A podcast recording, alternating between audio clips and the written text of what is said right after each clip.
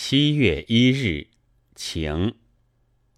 上午空六来谈，全谈些报纸上所载的事，真伪莫辨。许多功夫之后，他走了。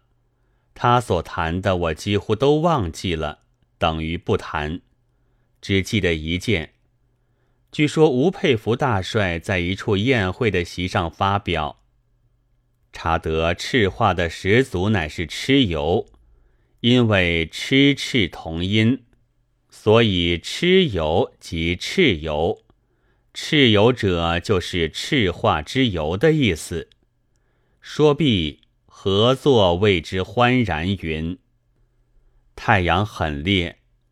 几盆小草花的叶子有些垂下来了，浇了一点水。田妈忠告我，浇花的时候是每天必须一定的，不能乱，一乱就有害。我觉得有理，便踌躇起来，但又想，没有人在一定的时候来浇花，我又没有一定的浇花的时候。如果遵照他的学说，那些小花可只好晒死罢了。即使乱浇，总胜于不浇；即使有害，总胜于晒死吧。便继续浇下去，但心里自然也不大踊跃。下午，叶子都直起来了，似乎不甚有害。这才放了心。灯下太热，夜间便在暗中呆坐着，凉风微动，不觉也有些欢然。人倘能够超然向外，看看报章，倒也是一种轻浮。我对于报章，向来就不是博览家。然而这半年来，已经很遇见了些明心绝品。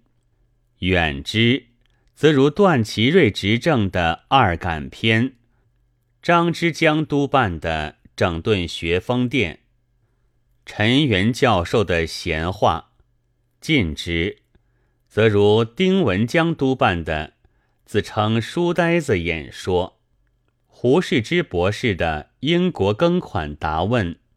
牛荣生先生的《开道车论》，孙传芳督军的与刘海粟先生论美术书，但这些比起赤化源流考来，却又相去不可以道理记。今年春天，张之江督办明明有电报来赞成枪毙赤化嫌疑的学生，而弄到底。自己还是逃不出赤化，这很使我莫名其妙。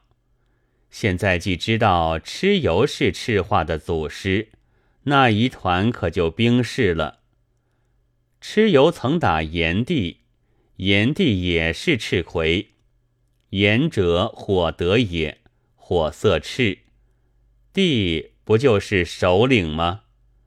所以三一八惨案。即等于以赤讨赤，无论哪一面，都还是逃不脱赤化的名称。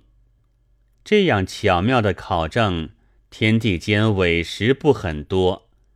只记得先前在日本东京时，看见读卖新闻上逐日登载着一种大著作，其中有皇帝及亚伯拉罕的考据，大意是。日本称油为阿普拉，油的颜色大概是黄的，所以亚伯拉就是黄。至于地是与罕行进，还是与可汗阴进呢？我现在可记不真确了。总之，阿伯拉罕即油地，油地就是皇帝而已。篇名和作者现在也都忘却，只记得后来还印成一本书，而且还只是上卷。但这考据究竟还过于弯曲，不深究也好。